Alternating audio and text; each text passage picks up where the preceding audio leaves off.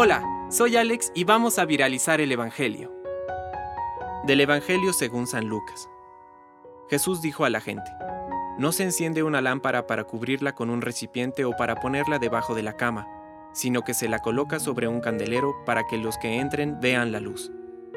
Porque no hay nada oculto que no se descubra algún día, ni nada secreto que no deba ser conocido y divulgado. Presten atención y oigan bien, porque al que tiene se le dará, pero al que no tiene se le quitará hasta lo que cree tener. Palabra de Dios.